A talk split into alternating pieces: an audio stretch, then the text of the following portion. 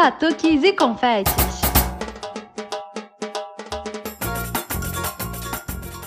Oi, gente, aqui é a Gabi Moreira do Batuques e Confetes. Olá, pessoas, e aqui é a Nath Fischer e chegamos ao nosso 38º episódio, né, Gabi? Verdade, Nath. E a gente está nessa coisa, né? A gente foi para Portugal, a gente foi para São Paulo, voltamos aqui para o Rio. Para onde que a gente vai agora, Nath? Gabi, vou te dar uma dica musical, hein? São Paulo da Café, Minas da Leite e a Vila, Isabel da Samba. Nath, caramba, hein? Acho que depois de muito tempo você tá ficando boa no cantoria, hein? Acho que o podcast aqui tá te ajudando a cantar melhor, hein? É que a música tava no meu tom, amiga. Bom, depois dessa dica da Nath, não tem como ninguém saber que a gente vai para Vila Isabel. A gente vai receber o Macaco Branco, mestre de bateria da Swingueira de Noel, para um papo inesquecível. Mas antes, Nath, a gente vai para o nosso Desenrolando Serpentina, não é isso? Isso, Gabi, o Desenrolando Serpentina, que hoje vem num ritmo de arquivo confidencial, né? Ô, louco, meu! É, exatamente. É isso, Gabi. No Desenrolando Serpentina hoje a gente vai receber o Vinícius de Natal, que já teve presente né, em outro episódio aqui no programa. A gente entrevistou ele junto com o Mauro, mas hoje ele não vem para entrevista. Hoje ele vem para contar uma história dele junto com o Macaco Branco, né? Afinal de contas, eles cresceram juntos e aí ele vem contar aí uma coisinha pra gente. Fala aí, Vinícius. Desenrolando Serpentina. Dizer, oh, parte, meus senhores. Eu sou da vila. Fala Gabi, fala Nath, tudo bem? É, queria agradecer o convite aqui para vir falar do meu irmão Anderson. Pouca gente sabe, mas o nome do macaco branco é Anderson. É, a gente, eu só chamo ele pelo nome mesmo, né? Que conheci há muito tempo. Então, é um prazer estar aqui falando dele. É um cara que, que a gente cresceu junto dentro da, da Vila Isabel e eu, a gente se conhece bastante. E, enfim, tem muito orgulho, né? Da onde ele chegou, da onde a gente conseguiu chegar, né? É, fico muito feliz de estar aqui. Mas hoje eu estou aqui para contar uma história para vocês é, sobre, sobre a trajetória dele. Pouca gente sabe, mas o, o Anderson não é só de bateria, né? O Anderson ele tem um lado compositor muito grande também. É, quando, quando a gente era, era pequeno, lá para 2002, 2003, a gente moleque com 15, 14 anos, a gente a gente ficava ficava o dia inteiro fazendo nada depois do colégio, depois de ter estudado, a gente ficava trocando muita ideia, né? Então a gente ficava, a gente pegava as peças que, que ele tinha em casa, que, que eu tinha também, a gente ficava, ficava batucando a, a tarde inteira na minha casa, na casa dele. E aí a gente começava já naquela época a fazer paródia com samba, né? A gente pegava os sambas, sambas concorrentes, os sambas, sambas que, que tinham vencido e a gente começava a fazer paródia. E aí a gente, a gente falava, pô, irmão, a gente tem que fazer samba um dia de verdade, né? E aí a gente foi, foi crescendo, aí depois ele começou a tocar com a Martinalha, começou a tocar com, com vários sambistas aí, né, vários cantores. Aí a gente foi, foi meio que adiando esse sonho, a gente foi crescendo, foi fazer faculdade, enfim, mas a gente sempre mantendo o contato. Até que em 2000 e 2007 para o Carnaval de 2008, eu fiz meu primeiro samba na, na Vizinha Faladeira. Né? O enredo era a Vizinha no País das Maravilhas, pegou uma, uma opção de coisa lá do Pan-Americano na época, e aí eu e minha parceira a gente fez o samba e a gente ganhou. Né? E aí é, foi, foi muito legal e tal, mas o Anderson não estava ainda. É, tava viajando e tal. No ano seguinte, né, a gente a gente começou a fazer samba junto. Foi um enredo, eu não lembro o enredo direito, acho que era Pirli Pimpim, alguma coisa assim. Mas foi uma parceria muito legal, que era era museu, o Anderson, o Thiago Lepreti, que é nosso amigo até hoje, Igor Sorriso, que hoje está na Mocidade Alegre. É, era uma galera muito legal, o Renato Buarque, tem uma, uma galera boa, Palmieri, uma galera boa. E, e ali foi base de muita coisa, né? Ali foi, foi, foi a base onde a gente aprendeu a, é, aprendeu a, a fazer samba, né? De fato, a gente ia compor né? E, e, a gente aprendeu muito o que, que, é, que, é de uma escola de samba, né? O que, que é a escola de samba de verdade. Que a gente tem que ter muito respeito pelas agremiações que a gente passa e pelos trabalhos que a gente faz em, em cada agremiação. E a partir dali a vizinha teve um, teve um lugar muito especial pra gente, porque a gente ganhou outros sambas lá também. E a partir dali a gente pegou um carinho muito grande pela escola. A gente, a gente conseguiu é, aprender muita coisa lá. E muito do que a gente tem hoje, do que cada um faz nas suas áreas, né? Eu com pesquisa, fazendo samba também, o Anderson de bateria, diretor de carnaval, compositor. A gente aprendeu naquela época ali. Então foram, foram momentos muito foram momentos muito legais, muito momento de correria, né? Muito de, de arrumar torcida, de de conseguir ônibus, de conseguir cerveja, não sei o quê. Mas eram momentos muito legais. E aí, a partir dali a gente colocou samba em outras escolas também, sempre chegando na final, né? A gente chegou na final no ano do Xangô, lá no Alegria do Zona Sul. A gente chegou no ano da Rainha Ginga, a gente chegou na final no Império da Tijuca. E isso fortaleceu muito a gente. É, não só nossa nossa amizade, nossa parceria, mas em, a gente enquanto enquanto sambistas, né? A gente aprendeu essa circulação pelas escolas, faz, fez muito bem pra gente desde, desde pequeno e fez a gente aprender bastante coisa. É, enfim, são muitas histórias que, que eu teria para contar aqui, mas preferi dar uma resumida para falar desse, desse lado compositor do, do Anderson, que, que, é um, que é um compositor é um compositor incrível, que é um amigo incrível também. Ele sabe que eu amo ele de coração. E o que ele fizer, eu vou vou estar tá torcendo para ele. É a vila, é a vila, é a vila caminho do ouro. Até lá. Alegria, alegria. Poxa, Vinícius, que maneiro isso, né? Você se conhece há tanto tempo, né? E é muito engraçado, né? O Vinícius ficar falando do macaco branco, chamando ele de Anderson, né?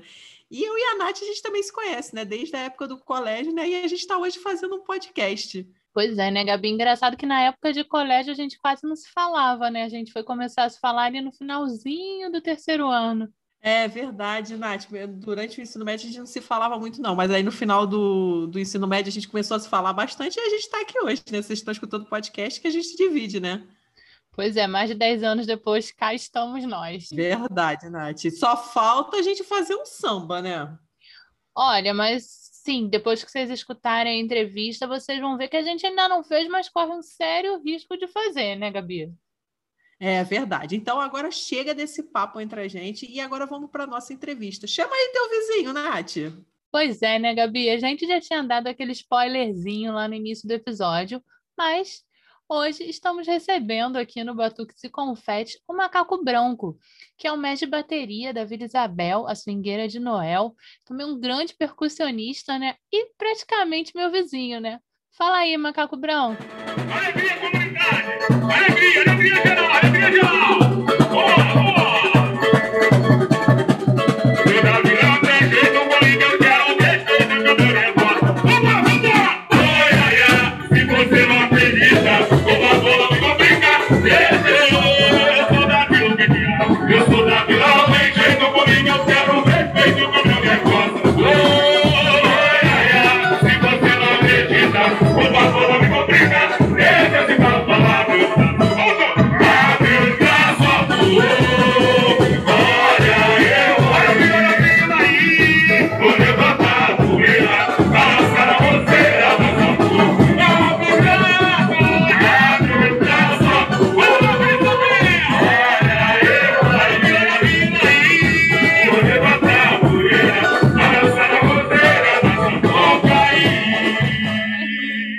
Tudo bem, tudo bem, Nath? Tudo bem, Gabi? Quero agradecer pelo convite. É um prazer imenso poder estar falando um pouquinho sobre carnaval, sobre música, sobre minha história. E gratidão eterna por ceder essa, essa oportunidade para eu estar falando um pouquinho do meu trabalho também. Ah, gente que te agradece, Macaco. E para começar, a gente tem uma pergunta assim super clichê, mas a gente não consegue desapegar dela. Que é como uhum. é que o carnaval entrou na tua vida? Caraca, na verdade o carnaval na minha vida ele é muito natural, né? Eu já nasci minha família toda de carnaval. Minha, meu pai desfilando na bateria da Vila Isabel, meu tio, irmão dele, né? E foi assim, o irmão do meu pai, meu tio Sansão, é, ele é irmão do meu pai, é meu tio e padrinho. Então ele é mais velho que meu pai, então ele puxou meu pai. Meu pai começou a desfilar lá para a década final de 70, início de 80. E eu nasci, meio que meu pai já quando é, meu pai conheceu minha mãe também no bairro de Vila Isabel, minha mãe desfilava na aula de comunidade. E depois nasceu meu irmão, nasceu minha irmã.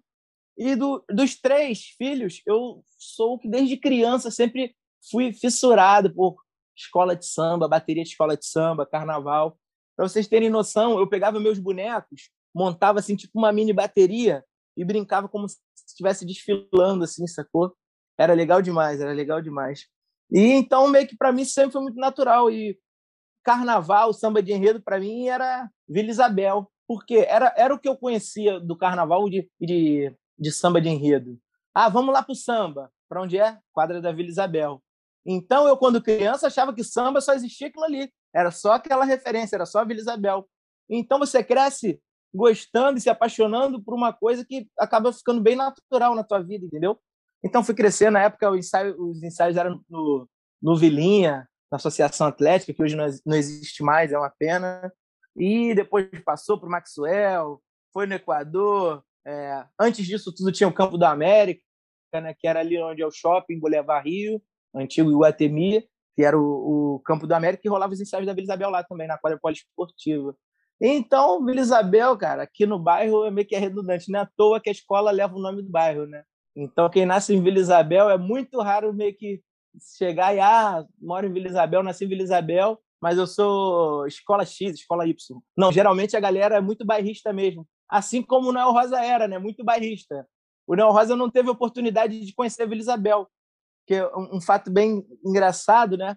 É que, tipo assim, ele faleceu, acho que se eu não me engano, em 1926 e a Vila Isabel, sei lá, não, ele faleceu, ele faleceu em 36, eu acho. A Vila Isabel meio que foi fundada em, em 46, sacou? Então, meio que ele faleceu, dez anos depois, meio que é, fundaram um bloco. É, era, eram dois blocos que se fundi, fundiram e viraram Unidos de Vila Isabel, né? lá na Petrocochina. Não, e essas andanças né, da escola pelo bairro inteiro, não tem como um, você não ter curtido, né? Um pedacinho. Tipo não assim. tem como, não tem como, não tem como. Aqui onde eu moro, que é mais no início, né? De Vila Isabel, eu lembro quando os ensaios eram no Vilinha, assim, que eu era criança e dormia com aquele barulho da, da bateria ensaiando. Pertinho da, pertinho da tua casa, né? O Vilinha era praticamente parede, né? Com a sua, é. com a sua rua. E Pô, o Vilinha dava com os fundos para cá, então quando tinha ensaio, parecia que o ensaio era aqui do lado, assim. Do lado, é. é. E não tinha esse negócio de tratamento acústico, tem que ter acústica, tem que ter não sei o que lá. Os sambas começavam, era meia-noite, acabava 5 horas, 6 horas da manhã, e não tinha essa, a vizinhança tinha que aturar. Mas aí, depois de um tempo, é multa para lá, multa para cá. A Vila Isabel com a quadra, hoje mesmo com isolamento acústico, de vez em quando ainda recebe umas multinhas. Sempre tem um vizinho chatinho que meio que dá é. parte, fica denunciando. Fica denunciando, às vezes, sem ouvir nada, barulho nenhum. Só porque tá sabendo que tá rolando evento lá, não hoje, né? Não dentro de uma pandemia, mas nos tempos normais. E, tipo assim, chegou uma época que a quadra teve, a vila teve a quadra interditada devido à quantidade de multas, sacou? Nossa, e ali é super fechadinho, é super é. fechado o som, né? Aí depois teve um tratamento acústico, né? O som é bem mais abafadinho, mas mesmo assim, né? Acho que tá morando no bairro errado a pessoa. É, é. Não, e sempre o papo é que o cara não sei o que, não sei o que lá. Falei, ai meu Deus, pelo amor de Deus, manda esse cara aí, sei lá, morar em. Qual é o nome do, daquele lugar que eu falei para vocês que eu fui agora no carnaval? Parada Modelo, no meio do mato. Só vai escutar grilo, sapo. Pô, bom demais. E parada bom modelo demais. mesmo, porque se for para do lado para Guapimirim tem muito bloco. Os primeiros blocos que eu vi na vida eram é. todos lá. Tinha um Não, que tá, falei- que merda é essa, assim? É a primeira lembrança que eu tenho de carnaval. Que o bloco vinha com uma mulher num boi, aqueles bois tipo Bumba Meu Boi, e ela vinha vestida de dominatrix dando chicotada, assim. Na... Que isso? Que- O nome do bloco tá Que merda é essa? É minha primeira É- lembrança é que de ma- carnaval. Meio masoquista esse bloco, né? O pessoal vai vir tomando chicotada, né? Não, e Macaco, você falou, né, de você ter nascido no carnaval foi uma coisa natural comigo também, sabe? Eu até já falei aqui Aham. no podcast, né? Meus pais se conheceram no barracão de escola de samba, sabe? Meu pai era Caramba! aderecista de carro alegórico, minha mãe era cozinheira, entendeu? Caramba, que qual escola? Eles, então, eles se conheceram, eu acho que, eu não se não me engano, se foi ou Portela ou foi Mocidade, porque eles foram trabalhar na Portela, na Mocidade e no Salgueiro, no barracão, né? Foram Ah. mudando de um para o outro.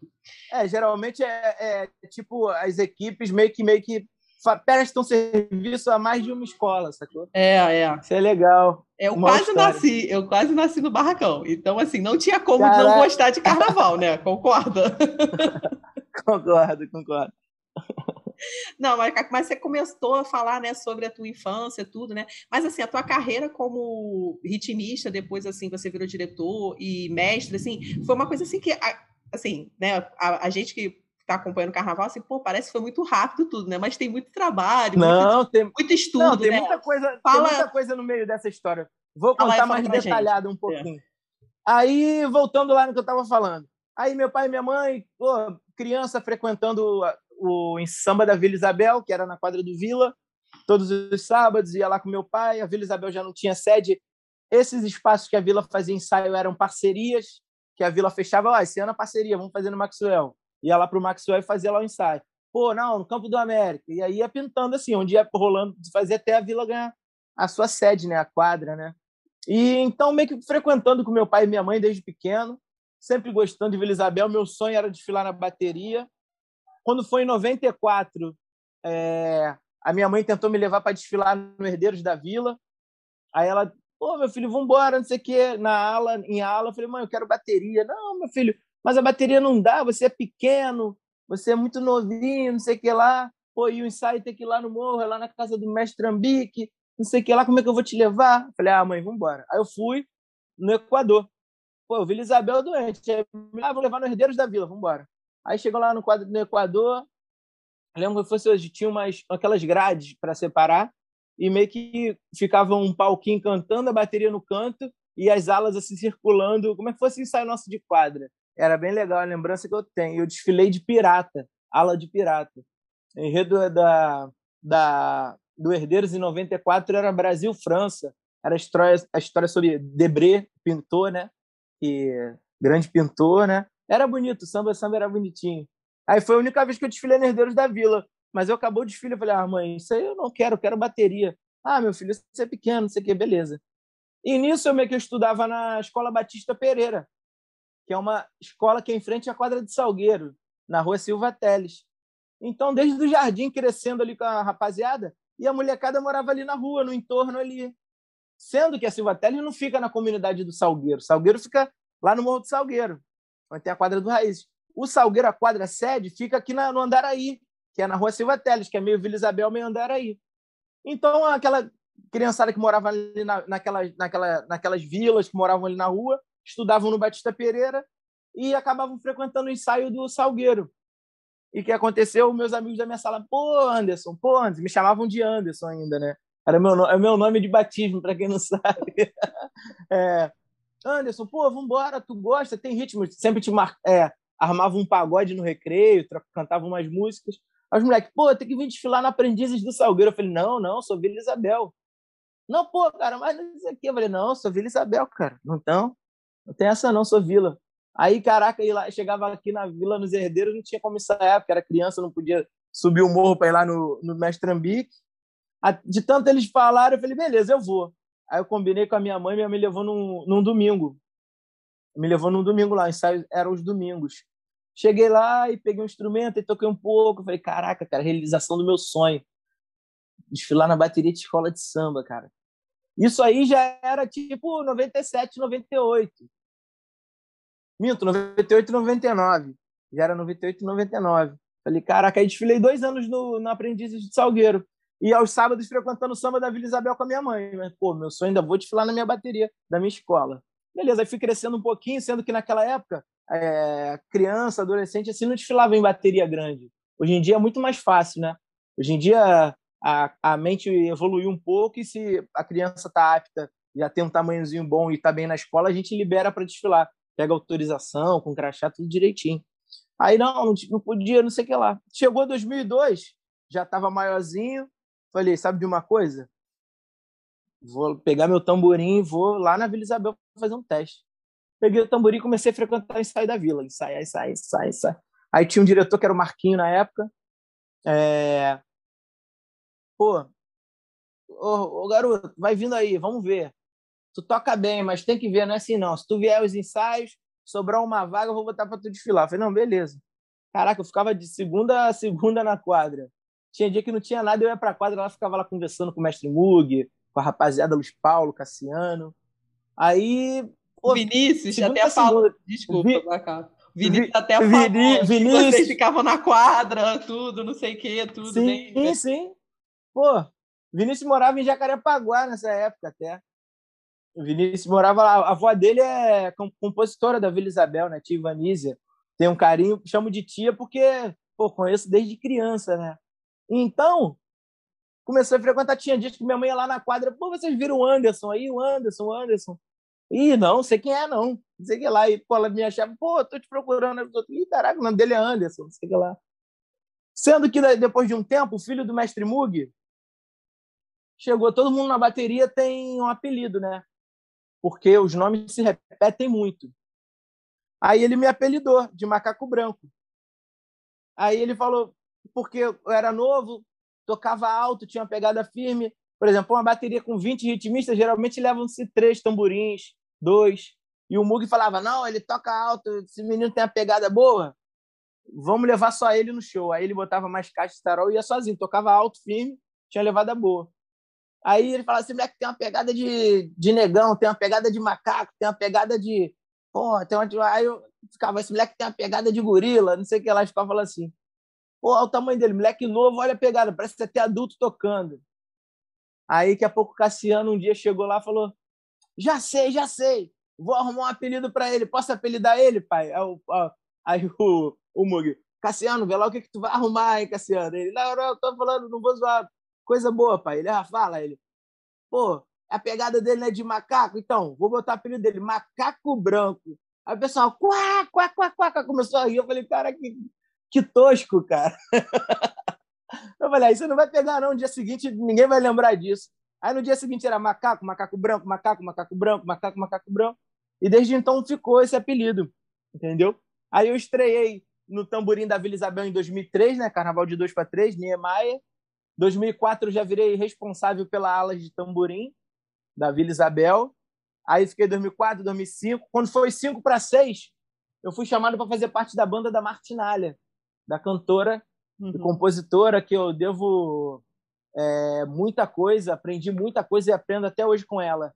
E agradeço muito a empresária dela, a Marcel Varez, e a ela que me, me convidaram para poder fazer parte da, da banda, né? Quando eu tinha 17 para 18 anos.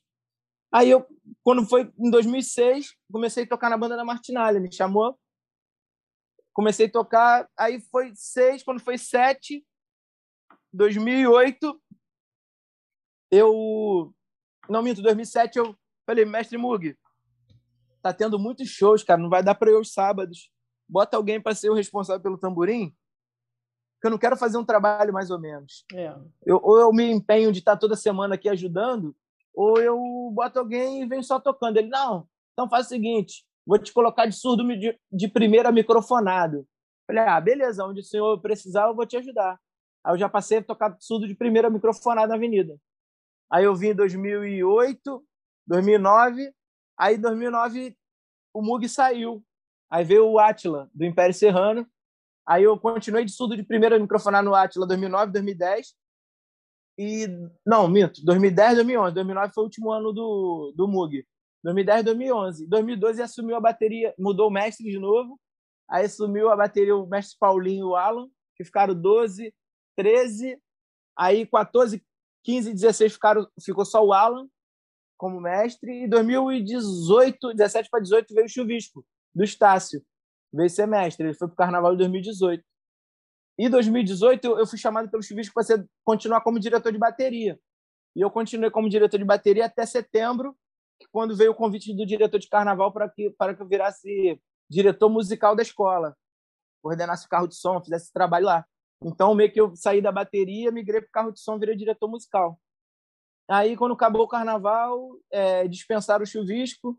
Passou uns três, quatro dias, eles me ligaram e falou que queriam conversar comigo, me chamaram no barracão. Quando eu cheguei lá, achei que fosse algo referente à, à minha direção musical, ou que era para falar que não ia ser mais, ou que era para renovar, né? Cheguei lá e veio a proposta de semestre de bateria da Vila Isabel, que é a Escola do Coração, que a galera já vinha é, reparando o meu trabalho há um bom tempo, achava, achava que eu estava preparado para isso. Aí eu aceitei o convite, estreiei em 2019 e meu segundo ano foi em 2020 e agora estou aguardando aí para completar meu terceiro ano como mestre. É o carnaval. Outro dia a gente entrevistou a Manu da Cuica, né? Eu adotei que ela disse que é o carnaval 2000 vacina. Falei, Manu, vou adotar vacina. o 2000 vacina. É, é. é isso. Não, Macaco, você falou isso de você ter saído em ala e você sempre queria sair na bateria. Eu só tô lembrando, assim, eu, de baiana, né? Eu, primeira vez que eu desfilei, eu também desfilei no Aprendizes do Salgueiro. Desfilei como uhum. baianinha. E você falou também... Maneiro. Quando você falou também do colégio lá do Batista, né? O meu tio, meu tio também trabalhava carnaval, ele fazia roupa, ele era destaque de carro, e ele morava do lado do Batista, assim, tem uma vila ali, que eu não ah, lembro o número, mas é do lado ali. E assim, sei. então assim, eu sempre, tipo, quando eu ia visitar meu tio, né, porque ele ia fazer, as, é, minha mãe fazia peruca, meu tio fazia fantasia, tudo, né, então eu sempre Caraca. visitava, e ficava sempre olhando a fada do Salgueiro, tudo, até que eu consegui sair de Baianinha, né. E aí Caramba. teve um ano que, tipo assim, mas eu já era adulta, né? Eu não consegui sair de Baiana na, na Renascer de Jacarepaguá, foi até aquele ano da, do Papel e o Mar, aquele samba do Papel e o Mar. E Sim, da Carolina de Jesus, né? Isso, é. E Foi aí da sambaço. Muito, muito bom, né? A gente saiu muito por causa disso, né? Porque o samba era muito bom. Aí saiu eu, meu pai e meu irmão. Só que não consegui, como baiana, ala, né? E na hora do refrão, que eu já queria rodar, meu pai, você não é baiana. rodar, né? É para rodar. deixa, deixa eu rodar, né? Eu sou, diretor, eu sou diretor de carnaval da Renascer, né? Sim, sim, a gente tá sabendo. Depois ah, vai chegar nesse ah, ponto. Vai chegar nesse ponto. Ah, então. não, só, só, só coincidência, né? Maneiro, então, como maneiro. é que você dá conta de tanta coisa, macaco? Porque ah, assim, eu não consigo nem sair na rua e desfilar em escola de samba. ah, eu tem que pegar e sair conciliando as coisas, né? Tentar. Eu acho que para você conciliar bastante coisas, você não tem que ser tudo prioridade. Você tem que ter as suas prioridades e você tem ó, a prioridade 1, a 2, a 3 e o que for pintando a 4, a 5, a 6. Porque se você deixa tudo para ser prioridade, tem uma hora que você vai bater uma coisa com a outra Exato, e você é. vai ficar entre a cruz e a espada. Então, por exemplo, eu tenho uma agenda com a Vila Isabel. A prioridade é a Vila Isabel. Eu sou remunerado pela Vila Isabel entendeu? Não sou mais, não é mais amador. Amador, tipo assim, por amar, né? Agora é, é profissional, entendeu?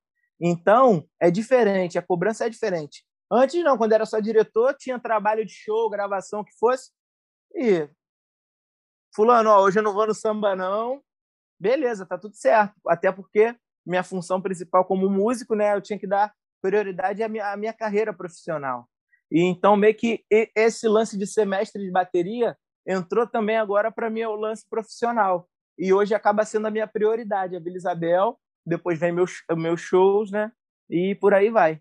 É, e você passou, né, por praticamente acho que todos os setores da bateria, né? Como é que isso impacta no teu relacionamento hoje em dia como mestre com, com as outras pessoas, assim? Acredito que deve ter, ah, ter ajudado é, muito, né? É bem legal porque tem muitos que me viram chegar criança na bateria, tem uns que meio que chegaram junto comigo, tem uns que eu vi chegando depois, tem uns que estão chegando. E o que acontece? Por eu ser uma, um cara muito tranquilo, sempre nunca, nunca faltei com, com respeito com ninguém. E sempre fui de agregar, fazer amigos, conversar, bom dia, boa tarde, boa noite. Então sempre fui bem, bem quisto na bateria. Até quando era só um ritmista, depois a galera acompanhava minha, minha carreira como músico, o pessoal me via na televisão, caraca, lá que maneiro, macaco branco. Cria aqui da Vila Isabel, olha lá, pô, tá viajando com a Martinalha, olha lá, um show com Martinha lá, pô, Pedro Luiz, não sei o que lá, e por aí foi rolando. Então a galera já não estava me vendo como músico profissional. E para os mais novos, e para a galera que começou na minha época, era um incentivo de, de mostrar que eles também podem, entendeu?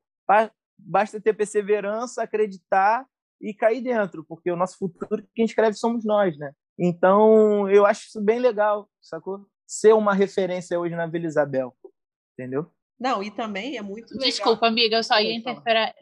É que eu, como fã de Pedro Luiz, ia falar que eu acho que o Pedro estudou na mesma escola que você, ali no Salgueiro, em frente ao Salgueiro. O Pedro Luiz estudou lá? É, outro dia eu vi ele postando um negócio. Eu, eu, se eu não me engano, foi lá. Caramba, cara. Eu não tenho, mas Pô, ele postou maneiro. um negócio da escola lá, então acho que deve ter, ter sido. Tá. Eu tenho, eu tenho um vídeo no meu canal, galera quiser assistir Macaco Branco no, no YouTube, tem um vídeo com ele, que nós fizemos uma live e tocamos juntos. Eu toco um trio de surdo, ele toca um violão e canta. E aí ele fala, ele canta o Cai no Swing, que é uma música que ah, tem várias variações de ritmo, boa demais. E ele fala que a escola de inspiração é Salgueiro, então deve ser porque ele morava ali pela área ali, né? Mas foi para Vila que ele fez samba, né? Pedro Luiz é fantástico, fora de série. Pude conhecer ele também é, através da Martinalha, que teve eventos que teve participações dele. É, teve, pô, teve um evento que foi Emílio Santiago, Pedro Luiz, Hamilton de Holanda, Roberta Sá, é, Luiz Melodia, a gente tocando lá no Moulin Rouge, lá na, na França. Uau! Pô, aí eu, eu, com, eu com, sei lá, 20 anos, tô com 33 hoje, eu com 20 anos, assim, molecão, tocando num teatrão, pô, para não sei quantas mil pessoas com esses monstros da música. Então, sou muito grato, entendeu? Em poder ter essa chance e ter essa honra de poder conhecer essas pessoas, né? Como Pedro Luiz. Eu hoje assim, eu gosto muito de carnaval de rua, mas eu sou mais dos blocos de médio para pequeno, né? Mas eu acho que o que formou esse meu caráter de bloco foi o monobloco. Ah, e na foda. época eu trabalhava na Roquete Pinto, e aí acabava que eu acabei conhecendo, né? O, quer dizer, os meninos todos da, do Pedro Luiz da Parede, do monobloco, mas eu acabei tendo mais contato com o Pedro e com, com o CA. A gente vai até fazer o programa de um ano da gente com o CA também. Maneiro, maneiro. E aí eu conheci ele daí. Pô, muito show. Fora de sério, Pedro, Pedro é fantástico demais, cara. É um cara que eu mando mensagem para ele, ligo, o cara atende na hora, não tem essa, entendeu? É, e um show que eu fiz com ele foi um show chamado. Ele depois me chamou para tocar com ele, né? E, e tem um percussionista que acompanha ele, que é o. o Caraca, esqueci o nome agora, vou lembrar. É que é um nome diferente que ele não pôde era, fazer. Mas que ficaria é atrás o... dele tocando. Isso, isso. Isso, eu de dread. o nome dele também. Cara, que eu vou lembrar. Esse, esse cara teve um show que ele não ia poder fazer com o Pedro Luiz, um circuito lá de São Paulo, de Sesc. Que os Sescs de São Paulo é, pô, gigantescos, né? Os shows lá só de grande porte. Aí o Pedro falou, me entrou em contato comigo. Pô, macaco, pô, cara, eu quero que tu faça comigo esse show. Cara, pô, é, é, você é um cara que eu já venho acompanhando há um tempo teu trabalho. Eu acho que para esse show aqui você vai encaixar bem. O, o cara, não sei se é Firmino, cara, eu, assim, vou lembrar o nome dele. Deixa eu dar um Google não vai, aqui. É, é, não vai, não vai poder, não vai poder, não vai poder fazer. Aí, pô, cara, queria ver se faz como foi, beleza. Aí fui pro estúdio, ele me mandou o DVD e o show é um show chamado eu, Aposto. Aposta é um show que ele toca só músicas dele, que ele fez para bandas, para artistas famosérrimos aí, que tu toca, todo mundo conhece e ninguém sabe que é dele. Então ele, ele começa com uma música assim: Aposto, aposto que não sabia, aposto que essa música era minha. Apo... É o Paulino, lembrei o nome do percurso, Paulino. Paulino. Gente Isso, boa Paulino demais. Dias Paulino apareceu aqui agora. Paulino. É. é. Aí, cara, aí beleza. Então, um show que, pô, envolve vários ritmos. Pô, aquela música dele, um real aí, um real, um real aí. Pô, muito foda. Então, cada música, tu, caraca, bicho. Que tu, que isso, cara? Que música? Girassol, que o. Cara, o nome Cidade dele. Negra. Do... Cidade Negra gravou. É só musicão que você fica assim, que isso, é só sucesso, cara. Um showzaço. E o show era eu com setzão de percussão e ele com violão e voz, às vezes cavaquinho, só nós dois no palco. É um show, era um show assim que parecia que tinha uma banda tocando, É. Eu assisti Dois esse caras, show assim, aqui galera- no, no Sesc da Caraca. Tijuca, mas aí foi com, Pô, foi com o bom Paulinho. demais, com Paulino, Paulino. É. Pô, showzaço, showzaço. Acho que eu assisti demais. duas vezes, um com eles dois só e um outro que a Mariá participou também, que foi bem legal. Maria, Maria, pô. Maria hoje, agora teve dois né, é, gêmeas. bebês, né? né? Gente boa, dois bebês lindas demais. É, acho que é Roma e Nina, se eu não me engano. Acho que é Pina, É. Pina e Roma. Pina Acho e é Roma. Pina e Roma, Pina e São Roma. nomes diferentes. Pina e Roma. né? Nina é nome da filha de um amigo meu que nasceu agora também. E, cara, e é uma cantora também que eu pude acompanhar, tocar com ela também bastante coisa, dos projetos dela também acabo fazendo é, parte. Então são pessoas que, tipo, esse show que eu fiz com ele era maravilhoso, era um show que, para mim, eu, eu pude me, me ver muito mais como um percussionista profissional, porque era um, era um trabalho que defi- dependia muito de percussão. Então era eu e ele ali, não tinha essa de tu, ah, vou segurar aqui na parte que eu não sei, porque tem outros músicos que vão cobrir. Não, não pode, eu play ali, eu e ele o tempo todo. Então eu agradeço muito poder ter participado desse trabalho com ele, que é um trabalho que eu me senti muito feliz fazendo, sacou?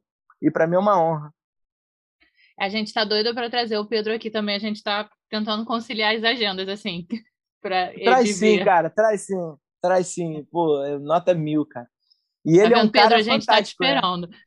Você- Vocês falam de mim, mas o Pedro, cara, a cabeça dele não para. Ele, ele tem, tipo, uns 4, 5 shows simultâneos, sacou? Ele tem um monobloco, tem esse show do Aposto, tem o é, Pedro Luiz e a Parede, tem não sei o que lá, e é isso. Então o escritório vende, ó, Pedro, amanhã tem um show do Pedro Luiz e a Parede. Pum. Ó, amanhã tem show do Aposto, ó, tem monobloco, não sei o quê. E a cabeça do cara? Tinha Pô. aquele que era só ele cantando música que ele fazia pra mulher também, que era muito legal. Sim, pô, muito bom, muito É bom. Ele é legal. um gênio. É um Ele é gênio, muito é um bom. gênio. É um gênio. Então, é, Pedro Luiz é maravilhoso mesmo. Não, Macaco, você tem a carreira, de- a sua carreira de musical assim, é bem versátil, né? Até uns programas atrás a gente entrevistou o biógrafo do Monobloco, o Léo Morel, né? E aí ele Sim, comentou pô. de um projeto que vocês fizeram juntos, que ele falou que era um projeto muito louco. É o, é o Mesh 55? É, é isso? Ah, era eu, o Mesh 55? eu eu acho que era um- lembro. Era, era um projeto que te misturava tudo, era muito legal, cara. Muito legal. Foi aí que eu pude conhecer o Léo Morel, cara. Léo Morel é um baterista fenomenal, um cara fantástico. Trouxe ele para desfilar na Vila Isabel, ele desfilou em 2012 na bateria da Vila, em Angola. Ele ficou felizão. Depois, devido aos trabalhos, às correrias, eu acho que época de, não sei se era faculdade, ele não conseguiu estar continuando os outros anos, mas, cara, ele falou que para ele foi uma experiência fantástica passar na avenida ali e conhecer esse mundo ali do carnaval, né? Que é fantástico, é um momento mágico. Eu sou suspeita a falar, porque Pô, se deixar eu passo nas 12. você sabe disso mais do que eu. Mas aí, te perguntar, Macaco, como é que essa, assim, essa troca, né, tipo assim, com a martinária, tudo assim, como é que isso agrega, assim, do seu trabalho de escola de samba e como o trabalho de escola de samba agrega com a tua carreira musical, assim, como é que é essa troca? O que acontece? É, por exemplo, na Vila a Martinalha também é um trabalho para mim que é prioridade, entendeu? Até porque eu também recebo lá, ela paga bem pra caramba. A Márcia Alvarez é uma pessoa fantástica, é uma- é- são pessoas que me descobriram e é um, é um, é um show, cara. Martinalha, eu amo tocar com Martinalha. Eu acho que eu nasci para isso, sei lá. É, é uma coisa que eu, que eu, eu ali, caraca, eu entro em êxtase. Então, por exemplo, pinta show da Martinalha. É um, tem o negócio da vila que é uma coisa tranquila, que eu posso botar um diretor meu para resolver, eu vou lá e faço show da Martinalha. A não ser dia do desfile, que elas mesmas já sabem, ó, macaco, pintou um show aqui dia do desfile da vila, a gente vai ver alguém para botar aqui, tá? Elas mesmas já vêm com a solução, entendeu? Diferente de qualquer outro trabalho, que chega assim, não, macaco, ó, pintou o show, vê o que tu vai fazer aí. Eu ter que correr atrás de alguém para fazer, ensaiar alguém. Então é bem tranquilo lá na Martinalha, até porque por ser a escola de coração dela, né? Por ela ter me visto lá e hoje tá com- e ter acompanhado minha história desde criança, pô. Martinalha parava depois no final do samba com meu pai para tomar uma cerveja na praça, eu criancinha ali do lado, tipo, igual tia mesmo, entendeu? Me viu crescer, me descobriu dentro da quadra da Vila Isabel, tanto ela quanto a Marcel Varez, que me viram tocando. Então, pô, não tem como. Martinalha, o que ela precisar, eu vou estar sempre pronta à disposição, porque é uma gratidão eterna. Não, isso é demais, assim, né, cara? Eu acho que é, é aquela coisa, né? Tem a facilidade dela ser Vila Isabel. Então, tipo, no nada vai atrapalhar Pô, a Vila Isabel. É, geralmente, até ela desfila. Então, geralmente, dia de desfile da Vila Isabel, ela, ela mesma geralmente tenta não, não. Pô, teve em 2008 que nós fomos para Portugal no Carnaval, não desfilamos. 2008, não desfilamos. Foi no ano dos tra trabalhadores. Caraca, chegando em Portugal, aquele inverno, nevando e o caramba, e a gente lá procurando na televisão a Globo, não tinha a Globo para assistir os desfiles. Aí tentamos entrar pelo computador. Caraca, a internet do hotel era muito ruim. Cada videozinho assim desses de dois minutos, comissão de frente tentando carregar, sei lá, demorava meia hora para carregar e só ia ter metade. A gente estava tentando baixar o vídeo da comissão de frente, a escola já tinha terminado de desfilar, tinha, sei lá, duas horas já. Aí a gente chorando, pô, ela nunca mais vou botar show no carnaval, meu Deus, você quer gente chorando. Cara, mas é uma experiência também legal por, por você começar a dar valor para aquilo que você às vezes acha que é simples, mas não, é, é, é uma, é uma coisa muito fundamental na minha vida. Então, Vila Isabel hoje é, é, é, é, é, meu sangue, né? Não tem como. A não ser que daqui a um tempo meio que o presidente fale, ó, oh, Macaco, a gente não quer mais você como mestre, ou eu vou ajudar de outra forma a escola, no que eu puder, eu vim tocando, ou se vier uma proposta de outra escola para fazer um trabalho, um projeto em outro lugar. Sou profissional, eu não tenho como me dar o luxo de falar não. Só fico na Vila Isabel e acabou. Então é aquilo, né? É, a gente nunca pode falar não, a gente não sabe o dia de amanhã, a gente não sabe o que, que vai acontecer entendeu? Não, é. A gente não sabe nem, a gente não sabe nem se vai ter carnaval. Isso que eu falar, a gente não sabe nem quando vai ter carnaval. se beije aí, bate na madeira, se beije aí. Não, então, Marcos, eu tenho um primo que é seu xará, Anderson, né? E aí você comentou uhum. isso de, de Portugal, que você não conseguia, tipo, é, ver. Ele uma vez foi, não foi passar Carnaval no Rio. Ele compositor, até no, no episódio 6 que a gente fez com o Zé Paulo, ele contou a história, né? Que ele disputou um samba lá e ganhou o samba, assim. E aí ele teve um carnaval desses aí, que eu não lembro exatamente o ano, que ele foi para a região dos lagos. Ele decidiu, não, não quero mais saber... Da... Aquela coisa, né? Não quero mais é. saber de carnaval, só me dá estresse. Achando, achando, que é forte, né? Que é fácil se, se livrar assim, né? Não, eu vou, isso aí não vai me fazer falta. É. Já viu isso? É. Aí eu sei que ele foi para a região dos lagos, aí tava ele, aí a esposa. Nunca mais eu passo carnaval fora do Rio, porque ele ficou tentando ligar o rádio, a televisão, nada pegava, porque ele é salgueirense. Queria saber, queria saber tudo que estava acontecendo, né? Meu Deus, que, que assim. doideira. Desesperado, né? E tu falou de Portugal também, uns programas atrás a gente entrevistou o Leonardo Mesquita, né? Que ele tem um bloco em Portugal, o Boé Tolo, né? Ele levou o boi tolo Caramba. aqui do Rio para lá para Portugal, né? Então tá bem Caraca. uma movimentação de carnaval lá em Portugal, tudo crescendo bastante. Muito bom. Né? Muito legal isso. Eu tô, eu tô com um workshop agendado para lá, né? Para dar um workshop em Estarreja, no Samba Convida, né? Seria depois do Carnaval de 2020, né? Em março, mas entrou a pandemia e agora a gente está sem perspectiva de saber quando vai ser, então tá lá, o dia que der o start, for rolar, eu vou lá para Portugal dar esse workshop lá. Entendeu? Ah, que maneiro isso, é bem legal, né? Não, e você Pô, também bem legal. E você também faz um, assim, dá workshops para blocos, assim, tem uma relação com os blocos. Como é que é isso, assim, dos blocos de rua? Na, na verdade, tipo assim, eu, eu já fui mestre de bateria do bloco Kizomba da Martinalha. Kizomba com K. Não ah, é com tá. que eu e não, que é do, da, da Lapa, não. O com K, que é aquele que o Martinho fundou em 1980 bolinha, que rolava, desfilava no Rio Branco e tudo na época. Depois de um tempo, meio que deixaram de lado o bloco e depois de um tempo voltou. Entendeu? Aí depois é, parou o bloco lá há um tempão, aí criaram esse lado da Lapa, né? Que acho que é no, na fundição ou no circo, que é um outro, outra, outra, outra, outra proposta de bloco, né? Aí, depois de um tempo, o Martinalha, pô, vamos revitalizar o Kizomba do pai?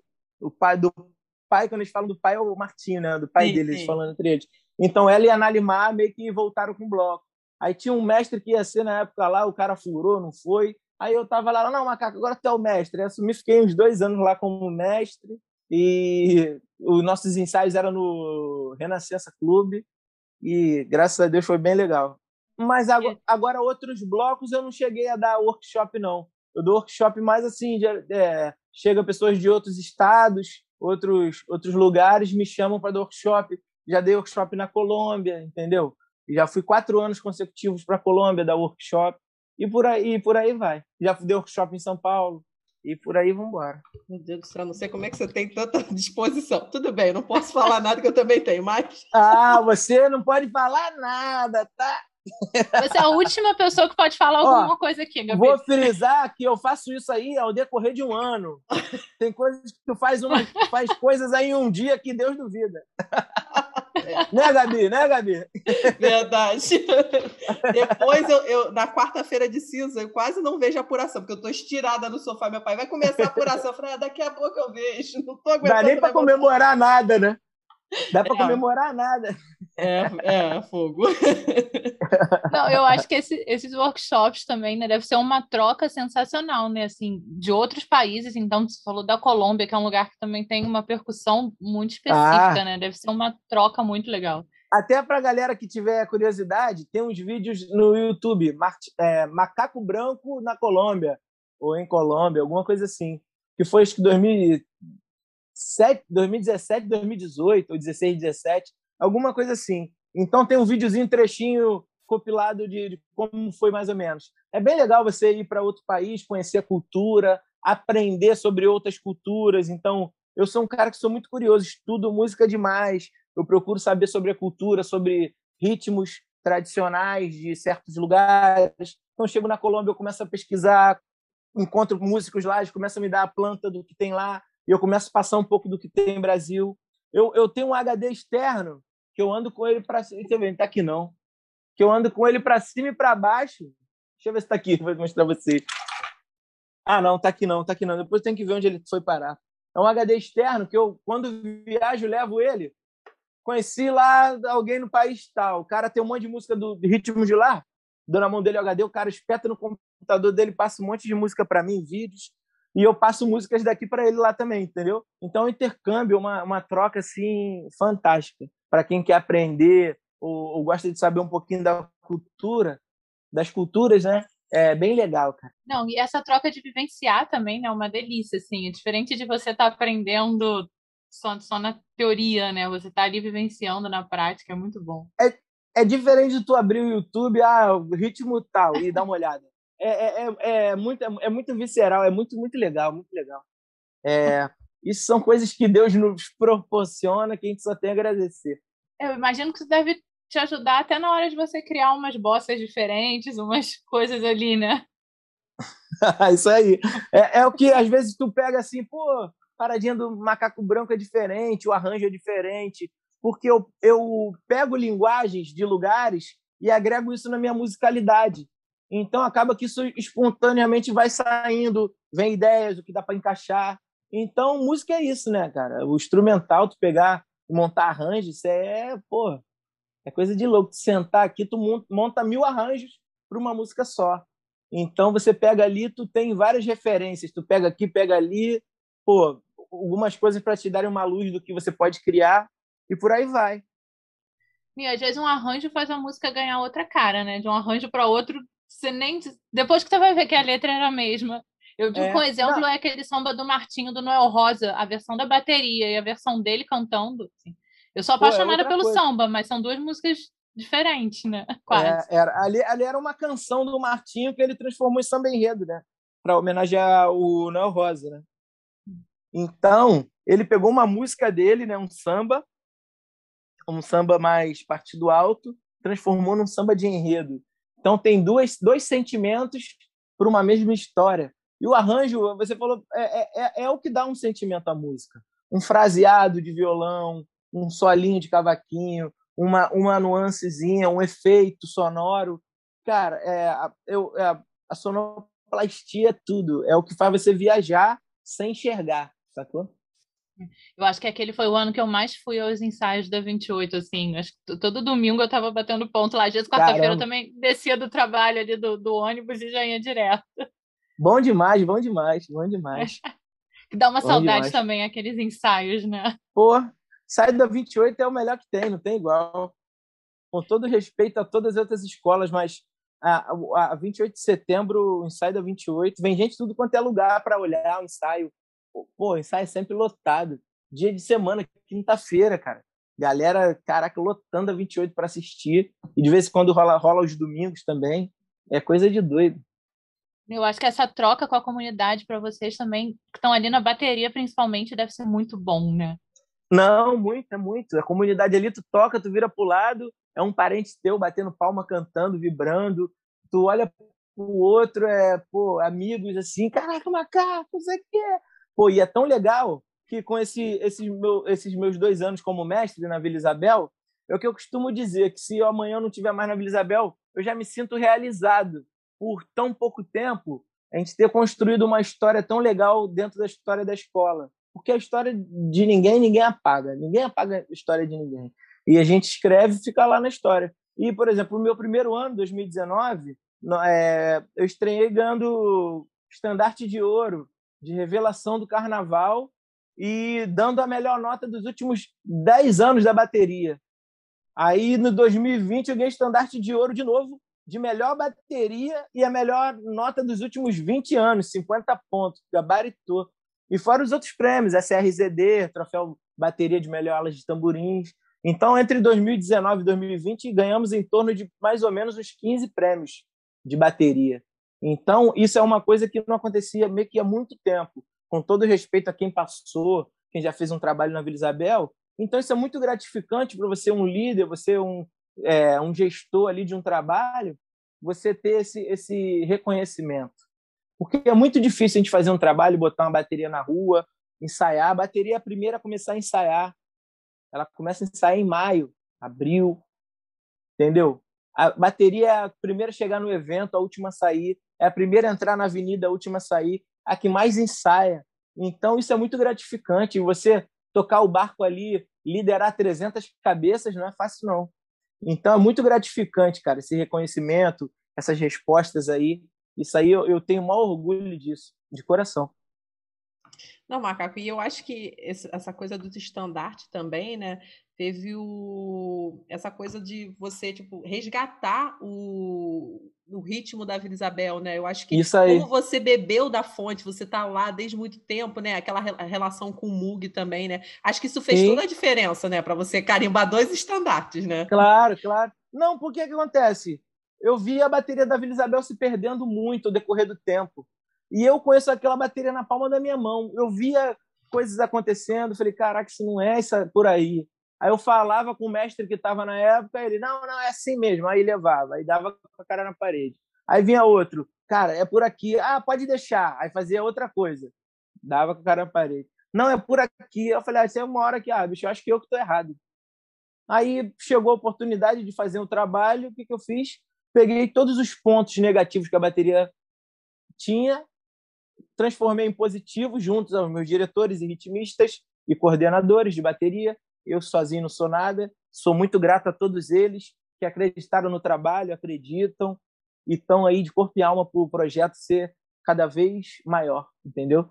Então, para mim é, é, bem gratificante. Se amanhã, Macaco Branco, obrigado, não quero mais você aqui na Vila Isabel, eu vou agradecer todo mundo que me ajudou ali e vou seguir minha, minha vida e com a minha cabeça erguida, sabendo que eu dei o meu melhor e ajudei no máximo que eu poderia fazer pela minha escola, entendeu?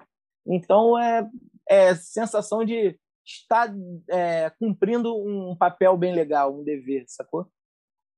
Não, e, e também tem essa coisa do resgate também, né? A gente, mais lá atrás, a gente entrevistou o Fafá, né? E rolou muito também isso na Grande Rio, né? De resgatar aquilo, entendeu? De fazer os. Assim, eu, até o Fafá já estava comentando, né? O samba, assim, tipo, ah, o samba não é muito bom, vamos botar o samba para frente, não sei o quê. Cara, se a bateria faz direito, se a bateria tá bem, com aquele ritmo e com, com a identidade da escola, ela vai fazer um bom desfile, né? E ela vai, tipo, vai. né? Vai, cada samba tem seu andamento, não adianta botar para frente. O samba ele vai pedir o andamento que é confortável para ele. Então não adianta querer botar para frente para empurrar samba ruim, que não vai, não adianta que samba ruim não vai melhorar se você acelerar ele, botar ele para frente. E tem esse pensamento, né? Mas graças a Deus, tipo, nós pudemos ter é, bons resultados, mesmo não tendo bons sambas nesses dois, dois anos que eu fui é. mestre. Mas espero agora com o enredo do Martinho que tem pelo menos uns quatro, cinco sambas bons ali, que a escola escolha um samba bom para a gente poder fazer um grande desfile e disputar o título para o carnaval 2003 pontinhos. 2020 vacina, como diz a Madu da a gente já, já, já colocou, né? E falando em samba, samba, a Nath deu uma caída por causa da internet, então eu vou levando aqui. Ah, de boa. Tá, de boa. Mas aí Macaco, você falou dessa coisa de disputa de samba, tudo, né? E você também tem, esse lado compositor, né? Que até o Vinícius Natal comentou lá na história do começo do programa, né? Desenrolando Serpentina, assim. Como é que é isso, assim? Você tipo, já fez sambas para Vila, já até assim, perdeu alguns, tudo assim, mas já ganhou outros lugares. O Vinícius até falou alguns lugares que você ganhou samba, tudo. Como é que é essa é. carreira também de, de ser compositor? Cara, na verdade, todos os sambas que eu fiz para Vila eu perdi, né? É, eu estava tentando aqui, eu falei, eu acho que ele não ganhou nenhum, mas eu acho que eu vou falar. Não ganhei, não ganhei. Não, mas eu, eu tive dois ali com gostinho de vitória, mas botaram a, a, a, o picolé na boca assim e tiraram, sacou? Mas Deus sabe de tudo. É, cara, eu ganhei com o Vinícius. É, o Vinícius é um dos caras que mais me incentivaram a compor. Nós, quando éramos crianças, nós íamos para a casa dele em Jacarepaguá, final de semana, e ficávamos vendo o desfile da escola de samba. O tio dele é fascinado por carnaval. O tio dele grava escola por escola. Ele tem fitas de vídeo Caramba. de cada escola, desde, sei lá, 1900 e bolinha até hoje. Ele grava até hoje. A diferença é que hoje deve estar gravando tudo em DVD, mas ele é. tem tudo. O tio do Vinícius. Então nós íamos para lá, passou o carnaval lá, ah, beleza. Férias, pô, vamos para lá. Final de semana ficávamos vendo desfiles, desfiles, desfiles. Aí saía sinopse de escola de samba, até na época era blogs, que saía nos blogs. Ele pegava, se imprimia, a gente brincava de compor. A gente fazia samba assim, sai da Grande Rio. Aí ele ia fazer um samba para Grande Rio, pegava o gravadorzinho da avó dele e ficava cantando, imitando o cantor da escola, sacou? Tipo, brincava de Vander Pires, pô, de Quinho, não sei o que lá. Não, aqui então, em casa, meu irmão é ótimo é, com esse negócio de voz, né? Aí ele imita todos, assim, teve um ano, foi a Tuiuti, acho que foi a Tuiuti, ah, não me lembro, teve uma escola do grupo de acesso que eram dois cantores, aí meu irmão fazia a voz de um e do outro na mesma... Cara, isso, era muito cara? engraçado. fenômeno, fenômeno, fenômeno. Depois quero conhecer ele, cara, vai ver a barrar. É. Aí, que acontece? Então, nessa época, nós íamos para lá, ficamos no final de semana. Tivanísia, pô, fazia quitutes, não sei o que, para a gente assistir os desfiles e o caramba, tudo direitinho, e nós ficávamos brincando de compor. E aí o Vinícius, pô, vamos fazer. Gente ficava compondo samba, mas não era para compor, para entregar, não, compor para a gente mesmo, brincar. Beleza. Aí chegou uma época que o Vinícius começou a compor a Vera, com um grupo de amigos dele, lá na vizinha Faladeira. Aí ele ganhou um ano, no outro ano ele me chamou para fazer parte.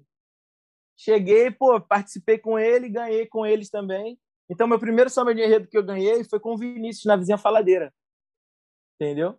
Que é, se eu não me engano, não sei se foi em 2010, alguma coisa assim. Eu tenho Ou foto 2009. disso. Eu pedi para ele mandar uma Tem. foto de vocês dois. Eu falei, vocês estão Sim, muito na avenida, caralho, muito, muito legal, muito legal.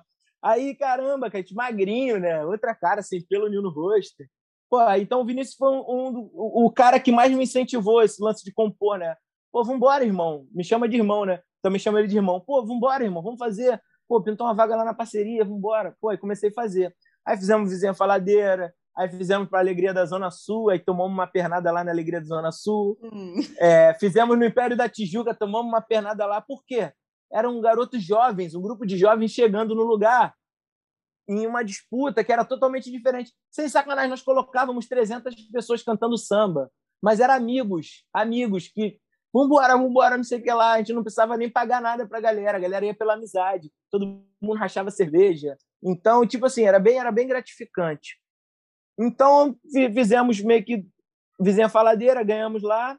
O Vinícius acho que tem três sambas ganhos lá, ele ganhou dois, depois eu vim, fiz um com ele e ganhamos. É... Depois fizemos é, Alegria da Zona Sul, Império da Tijuca, aí tomamos uma sacaneada lá, aí deu uma desanimada. Aí eu comecei a compor para Vila Isabel, né? Comecei a compor para Vila Isabel. A primeira vez que eu compus para Vila Isabel foi em 2009 com Raoni. Fizemos um samba, foi legal. Foi até a terceira semana, depois caiu no samba. Aí depois fiz com Sidney San, fiz com uma galera legal aqui em Vila Isabel e depois fui andando, né? Até que chegou 2013, eu fiz com o Zimmerman, que é professor, com a galera, com o Pelizari, fizemos um samba no ano do Festa do Arraiá, chegamos na final, ficamos em segundo, Festa na Raia é um samba fora de série. Não, Nós demos azar acho- de ter uma Festa na Raia na disputa. Eu acho que, assim, o, eu, na verdade, assim, o Zipperman também é professor, né? Então, tipo, eu acho que eu tenho amigos, tipo assim, eu conheço, tipo, tenho mais. Sim, sim. É, tipo assim, eu lembro que eu acho que eu fui ne- nessa final, não me lembro. Teve uma final que eu fui, entendeu? Que me chamaram tudo. Deve... Não, eles foram em várias, mas deve ter sido essa do Festa da Raia. Eu acho Eles começaram a disputar lá desde o cabelo, eu acho. Eles começaram a disputar em 2011. Então, essa parceria. Depois eu juntei com eles, aí de- depois eu, eu, eu, eu, eu juntei com eles, aí ficamos em segundo, 2013, 2014 não fiz, 2015 eu vim, fiz um samba também que era para ter ganho, sacanearam, tiraram na semifinal por causa de questões políticas, ah, porque tem um parceiro aí do macaco que não pode ganhar, não sei o que lá. Aí chegou 2016, eu não fiz, porque fiquei muito chateado. 2017 foi qual? Som da Cor. Fiz sozinho, fiz um samba sozinho, disputei sozinho. Cheguei em segundo lugar no Som da Cor. Cheguei, foi até a final. E chegou em 2017. 2018 fiz de novo. Também perdi na final e era para ter ganho. No Corro que o Futuro vem aí. Ganhei nos votos, mas na hora lá o diretor de carnaval queria outro samba, ele anunciou outro samba lá e foi. Aí 2018, aí 2019 eu virei mestre de bateria e não fiz mais para Vila Isabel. 2019 eu não fiz samba para lugar nenhum que eu lembre. Aí 2020 eu fiz samba com o Vinícius, é, encomendaram um samba para a gente lá em, de Uruguaiana, né? Em Uruguaiana é, encomendaram para a gente um, um, samba lá, né? É uma escola chamada Deus Xuxa na Zebra. Na verdade, o Thiago Lepletier é nome engraçado, né? Aí o, o Thiago Lepletier, que é um amigo em comum meu e do Vinícius, né? Na verdade, conheci o Thiago através do Vinícius. Porque o Thiago era parceiro do Vinícius na vizinha faladeira, naquela época lá da molecada. Então, o Thiago, ele, pô, sempre diretor de carnaval daqui, dali, ele pegou e pô, Vinícius, monta uma parceria e faz um samba lá para Deus Xuxa na Zebra, não quero me meter, não. O enredo é esse aqui. Minto, o Vinícius estava escrevendo o enredo. Então, o Vinícius estava escrevendo um enredo muito maneiro, cara. É, Abaque Palô. É uma mistura de lance indígena com afro. É lindo o enredo, bom demais. Vinícius escreveu. Aí fizemos um samba e entregamos lá. Foi eleito o melhor samba do Carnaval de Uruguaiana, do Carnaval 2020. Desse último ano que passou, né? Do último Carnaval que nós tivemos. Então é sempre um prazer estar compondo com, compondo com meu irmão Vinícius, cara. Tenho um carinho imenso por esse cara, uma admiração profunda. E, cara, é, só tenho a agradecer que ele é um dos caras que mais me, me incentivou, assim, é, né, esse lance de compor, né? Não, isso é muito legal mesmo, assim, quem incentiva, assim, tipo, ah, vai, vai lá em frente e tudo, né?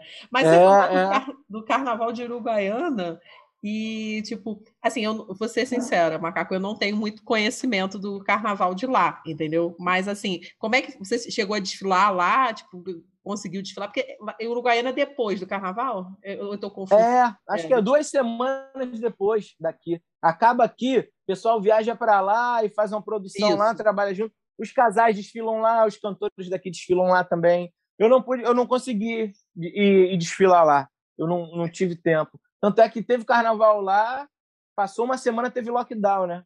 Entrou pandemia, a galera ficou doida, quase que não teve carnaval lá. Se chegasse uma semana antes, não tinha rolado. Entendeu? Mas não, não conheço de perto, mas conheço por Ah. alto o trabalho de lá, Entendi. carnaval de lá. Não. Carnaval de lá foi aquele último suspiro, né, de, de liberdade. Poxa, caraca. A rapa do tacho, né? Não, eu lembro na segunda-feira de carnaval, eu tava num bloco aí a gente falando: caraca, tem alguém com... que pegou no Brasil. E 15 dias depois não tinha mais nada. É. Se eu não me engano, foi em BH, não foi? Alguma coisa assim. Não, Alguém eu tava, em BH. eu tava em BH, mas foi em São Paulo. Ah, foi um cara de São Paulo, um né? Que pegou, Paulo, né? morreu, não sei o quê. Aí já começou os países da lockdown, caramba. Que eu lembro que foi o que eu falei Cara. assim: ainda bem que foi São Paulo, não foi em BH. tá Pô, agora tá no mundo, alastrou, né? No mundo, né? Agora. Não, Macaco, Ah. mas assim, você faz. Eu faço mil coisas do carnaval. Você também, né? Você foi diretor de carnaval lá da Renascer, né? Como é que foi essa experiência, Sim. assim, o convite, tudo assim? E, e ver o carnaval de um outro ângulo, né? Assim, acho que deve. Eu tenho muita vontade assim de, de participar de todos os, os segmentos da escola para ver o desfile de cada momento. Como é que é, tipo assim, ver o carnaval pelo olhar de um diretor de carnaval? O que acontece? Até vou convidar vocês, que tem um amigo meu que ele é diretor de carnaval, uma das referências no carnaval do Rio de Janeiro, São Paulo, Uruguaiana e por aí vai, que ele já fez carnaval em tudo quanto é lugar, que é o IFAS, né? Que agora foi para Imperatriz, é o Júnior Chau ele, ele, ele ministra cursos sobre direção de carnaval. O valor é bem legal, bem simbólico. Eu acho que seria muito legal vocês participarem do próximo que ele for ministrar, porque é para vocês que também gostam, são, é, trabalham com isso assim até por alto, é legal sacar como funcionam as coisas. Então, para vocês vai agregar bem, bem.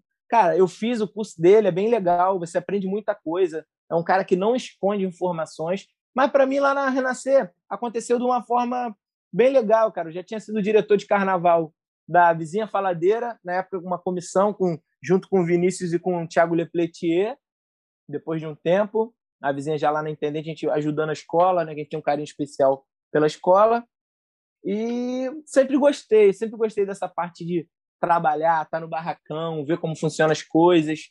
Eu, quando era moleque, ia lá pro barracão da Vila Isabel ajudar a terminar o Carnaval de Herdeiros mesmo não desfilando no Herdeiros, depois de grande ajudando, porque o presidente era um amigão meu, Marquinhos, e eu ajudava muito ele. Então, do, carnaval de 2003, 4, 5 do Herdeiros, fui no, ia no barracão direto. Ele ligava, pô, Macaco, tá de bobeira? Tô, pô, vamos amanhã comigo lá no barracão, dar um pega no carro lá pra gente deixar no esquema. Ele, ele pegava, chamava assim, tipo, uns quatro, cinco cabeças, pagava a nossa passagem, a gente pegava o 266 na Teodoro, soltava lá na rodoviária e ia andando pro barracão. O barracão antigo, na época que era aqueles, aqueles galpões lá, que tinha telha assim, telha não, telha assim, telha não, chovia mais dentro do barracão é. que fora. Tinha, tinha cachoeira a, dentro do barracão. cachoeira. Não, a chuva foi semana passada, a cachoeira ainda estava caindo dentro do barracão ainda. Eu falei, que isso, cara? Muita loucura. Aí estica a lona dali, estica a lona de lá. Então nós íamos lá pro barracão ajudar muito ele a fazer os carnavais, os carros dos herdeiros. Algumas das vezes eu botava camisa e vinha ajudando no, desfile. Chegou uma época que ele fez é, tipo velha guarda dos herdeiros da vila e pôde desfilar alguns anos como velha guarda dos herdeiros. E, cara, esse trabalho de, de você estar tá dentro de um barracão, um trabalho, trabalhar canto com uma comunidade, direção de carnaval, você toca o projeto inteiro, né? O, o carnavalesco projeta isso em alegorias, fantasias, cria uma sinopse, né? E você meio que executa esse trabalho dentro do barracão, você executa esse trabalho dentro de quadro, você faz acontecer o projeto, sacou? Então é como se fosse meio que o, o carnavalesco é o engenheiro e o, o diretor de carnaval é praticamente um, um, mestre de obra ali dentro do, do, do, do canteiro de obra, porque ele executa, ele mostra, ele vê, faz os cálculos, vê o que por exemplo, o carro tem que ter 12 de largura por 20 de comprimento.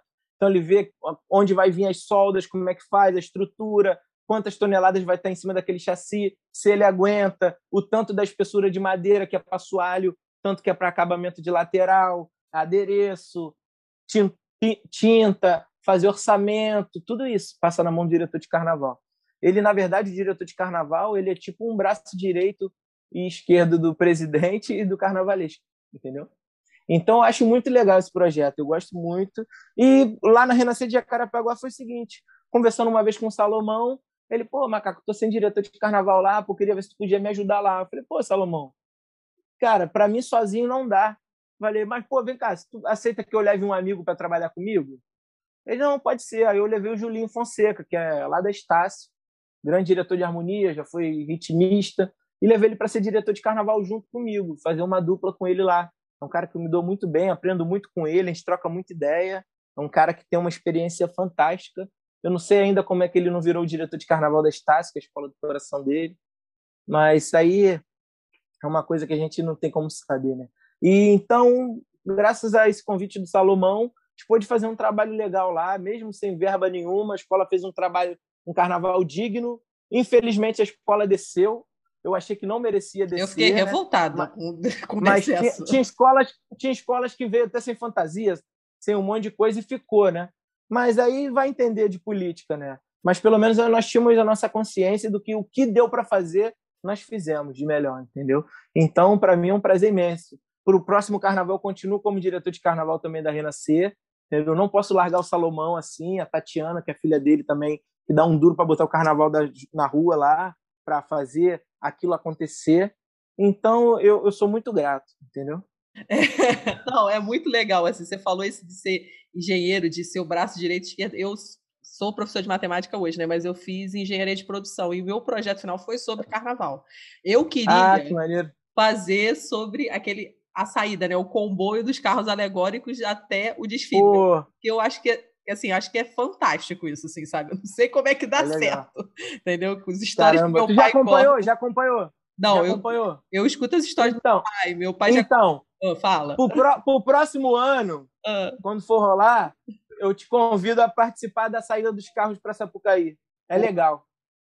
Não, é, é meu. É, é você, é bem adverso. Você é árvore que não podar, é sinal que não virar, é fio que tem que levantar, mas é, é, é um trabalho assim que você, caraca, olha a dificuldade que há para botar esse carnaval na rua, que para chegar um ex-prefeito aí e, cara, sacanear, fazer de tudo para não acontecer. Então, é, é dar valor profissional, é, é um trabalho de um ano inteiro. As pessoas que assistem o carnaval, compram ingresso ali, vêm de outros países, pô, eles acham que é assim, ó, estala o dedo, o carnaval está pronto. Não, um trabalho árduo, foi aquilo que eu estava falando, a bateria é, é, é, a primeira a começar a ensaiar, é um trabalho de um ano inteiro, entendeu? Pô, o carnavalesco já acaba um carnaval já desenhando, escrevendo o enredo para o próximo. Muitas das vezes o carnavalesco tem que escrever três enredos para levar para os presidentes para escolher um. Então, um trabalho que e é capaz de levar três e ah, não quero esse. O cara tem que voltar e fazer outro, entendeu? E depois o cara tem que escrever sinopse para dar para compositor fazer samba, entendeu? Então é, é, é, cara, é um trabalho fantástico. Carnaval é, é fora de série. Você poder viver num barracão de segunda a sexta assim acompanhando, pegando desde quando começa lá o cara mexendo no motor, soldando o carro, depois vem a madeira, adereço, escultura, é, entra o gerador. É um trabalho que você vê tipo quase um parto. É como se fosse você ver uma criança nascer desde quando dos primeiros meses ali dentro da barriga, você acompanhando os exames até o dia que a criança nasce, né? Então é, é muito é muito gratificante. Não, e esse comboio às vezes ainda passa no meio de um bloco, né? Que eu lembro umas vezes de estar no meio do boitolo e aí o boitolo abre para os carros passarem um carro, ali né? no Presidente Vargas. Caramba, é fogo. É, é, é, sinistro, é sinistro. Mas é, é legal para vocês, tipo, depois que vocês fizerem esse curso, assim, essa do, do da direção de carnaval, do Júnior Chau, cara, que é legal que ele dá um certificado, pô, é bem legal pra caramba. E dá um embasamento sobre o carnaval e uma visão de que você nem sonha. Então acho bem legal para vocês para fazer assim. Fica, tá fica aí o convite. Assim que rolar, eu vou mandar falar aí para vocês, vocês entrem em contato com ele, já pagam. E é um preço bem simbólico. A última é. vez foi 100 reais, 120. É. Pô, sei lá, seis horas de, de, de aula, assim, muito legal, muito bom. E se abrir de novo, eu vou fazer de novo. Porque então não, vamos ser colegas de diferente, né? Que a gente não tá, que a gente não tá não, acostumado. Vamos ser colegas é muito de legal isso. Muito, muito. E coisas que você vê, ah, como é, como isso chega na Sapucaí, como acontece isso? Vai tá nunca imaginei coisa, que fosse nunca. assim. É. E, e, é uma, uma constante aprendizagem, né? E nessa bate-papo, ele também aprende um pouco com a gente, a gente aprende um pouco com ele, porque é, existe uma, uma avenida, existe um barracão, existe um trajeto de ida, um trajeto de volta, e cada vez você vai criando métodos novos para tentar meio que safar mais das árvores, do sinal, métodos de como. Então é uma constante aprendizagem, é uma constante evolução do carnaval, né? Para que ele seja cada vez mais o maior espetáculo da Terra, né? Entendeu? Não, é demais mesmo, assim, sabe? O meu pai, falei, né, que tipo, trabalhou muitos anos, tudo, ele, ele conta que já cortou fio das pessoas, as pessoas ficaram sem luz lá nos tempos, anos 80 aí, ele falou, ah, a pessoa não tinha gostar muito quando a gente saia, não, porque o, o presidente da escola onde eu, onde eu trabalhava mandava, corta o fio, não quero saber, o carro tem que passar. corta o fio, vambora, ou então pega um bambu. Esse ano foi o seguinte, saindo do barracão, falei, caraca, tem uns fios, Aí os caras já embicando para sair, o carro, os, carros, os carros saíram meia-noite, marcamos sair meia-noite, e ali na Leopoldina, né? Aí saiu ali o barracão da Renascer, pega lá, desce, passa ali na rua Equador, depois pega, passa em frente à cidade de Samba, passa dentro do túnel, depois pega, desce aquela rua é, Venezuela toda, é, entra na. vai direto até Rio Branco. Chega na Rio Branco, direto, direto Presidente Vargas, entendeu? Aí, o que acontece? Eu falei, caraca, não, não fizemos rodo. O rodo, o que acontece? É um pedaço de pau, uhum. a gente faz um Tzinho, prega um, um Tzinho aqui e deixa em cima do carro. Porque se tiver um fio, alguém sobe em cima do carro, pega ali, suspende o fio, o carro passa sem danificar o fio. Porque se é um fio de alta tensão tocar no carro, o carro lambe em segundos, entendeu? Então eu entrei, caraca, eu fiz dois. Uhum. Aí meio que vinha acompanhando, deixei dentro do carro, aí falava para os caras, os caras pegavam, meio que levantavam o fio. Sinistro. Cara, é demais mesmo. Assim, eu, eu sou apaixonada é por bom. isso. É muito bom mesmo. Muito bom, muito bom. É cansativo, mas depois tu vai falar, caraca, tem que bater palma. Por isso que às vezes uma escola que estiver até despencando na avenida com a dificuldade, a gente tem que aplaudir. Sabe por quê? Porque, cara, a dificuldade que a pessoa teve só para chegar até ali, imagina para poder pôr o carnaval na rua, para elaborar os carros, para poder forrar os carros, e tudo é custo, cara. Uma escola de grupo de acesso aí não ganha nem 300 mil para botar o carnaval na rua. Aí como é que faz carnaval? É difícil. É mesmo. É. Assim, na hora é, de cobrar que... o resultado, tá todo mundo lá, né, para cobrar. Com certeza. Ninguém quer nem saber, entendeu? As pessoas te cobram como tu tivesse o salário do Neymar e como se a escola tivesse te dado um suporte, um aporte financeiro imenso para tu fazer um grande trabalho. Mas tem muita gente que reconhece assim a, a o, o, nosso esforço e acaba aplaudindo. Isso é bem, bem gratificante. Não, Macaco, e assim, né? Estamos em pandemia, né? Tipo, em casa, né? Não pode fazer. Mas assim, eu vi que você está com um projeto, né? Você entrou com um projeto lá na Lei Aldir Blanc. Fala um pouco desse projeto pra gente, assim, né? Porque não dá para ficar na em verdade, casa parado, é, né? É, não, na verdade, o, eu entrei pelo CPF, na Lei Aldir Blanc, né? Então, meio que eles dão uma remuneração para ajuda para ajudar, né? Não é muita coisa. E a contrapartida, tudo isso tem uma contrapartida. A minha contrapartida era fazer um vídeo de pelo menos meia hora e botar no meu canal no YouTube, dando aulas de instrumentos de percussão. Então eu tive que divulgar no meu Instagram, porque isso faz parte do, do, do da contrapartida. Eu tinha que divulgar no meu Instagram, postar no meu canal do YouTube, divulgar no Instagram também, que era para ter visualizações. Então fica ali embaixo, lei de incentivo, de Blanc, prefeitura, não sei o que lá. Isso é a contrapartida do meio que dessa desse auxíliozinho que eles deram para gente, entendeu? Tem aula de caixa, macaco? Agora eu me interessei. Não, eu fiz um vídeo, eu fiz um vídeo de instrumentos mais voltados à roda de samba, pandeiro, ah. tantã, entendeu? Tamborim, é, pandeiro de couro, minha... de gogô. Minha meta é sair vacinada e tentando arranhar na caixa. Vamos ver se eu. Então, eu acho que a vacina nossa... tá mais fácil. quando voltar a nossa, nossa oficina aqui, eu vou apresentar a vocês o PV, que é o diretor de caixa aqui. Aí vocês começam a fazer aula de, de, de caixa com ele, entendeu? O PV vai e... ter que fazer milagre. Quais nada, pô. nada, milagre nada, pô. O empenho de vocês vai, vai facilitar. Ah, tô, tô, vou, vou contando. Mas, amiga, você... Oi, não, pode falar. Posso, posso errar? Bom, Macau, aí para encerrar, eu queria te fazer uma pergunta assim meio, meio profunda, assim, mas você vive carnaval 24 horas, né? Teu filho é super interessado, você é casado com a Dandara, o Gael, não sei se já tá chorando no ritmo de samba. Pô, cara, nem fala. Ele para e fica vendo televisão, o Gael tá com três meses. Caraca, eu pego, pego o instrumento, às vezes pego perto dele tocando, ele para, fica prestando atenção, aí fica assim com a cabeça. Tipo assim, e isso Bonitinho. aí tá no meu sangue, tá no meu sangue, isso aí. Eu tô reconhecendo é isso aí, eu escutei isso na barriga. É, ele vai ser de algum lugar, isso aí tá no meu sangue. Que nem o Enzo, o Enzo tem 10 anos, né, meu filho mais velho. O Enzo desfila comigo esses dois anos, ele veio do meu lado ali, com a mesma roupa que eu vim, de me, me ajudando, né? Eu acho bem legal você poder ter essa história daqui quando tiver lá para uns 40 anos, ele vai pegar com os amigos aqui, o pequenininho do lado do meu pai, ó, esse ano foi legal porque foi assim, foi ano de resgate da bateria, e tudo isso futuramente pode até virar um documentário, né? Então, acho que é bem legal a gente registrar isso, né? E, é, e, e, o Gael não vai ser diferente, cara. O Enzo, ele canta bem, ele é afinado demais, ele toca bem, ele dança bem. Cara, esse moleque é sinistro, cara. É sinistro. Ele, ele não tá fazendo agora... fugir, né? Não, ele está fazendo aula agora de canto com a Thais Feijão, uma grande professora de canto, toca guitarra pra caramba, toca piano pra caramba, é uma grande profissional.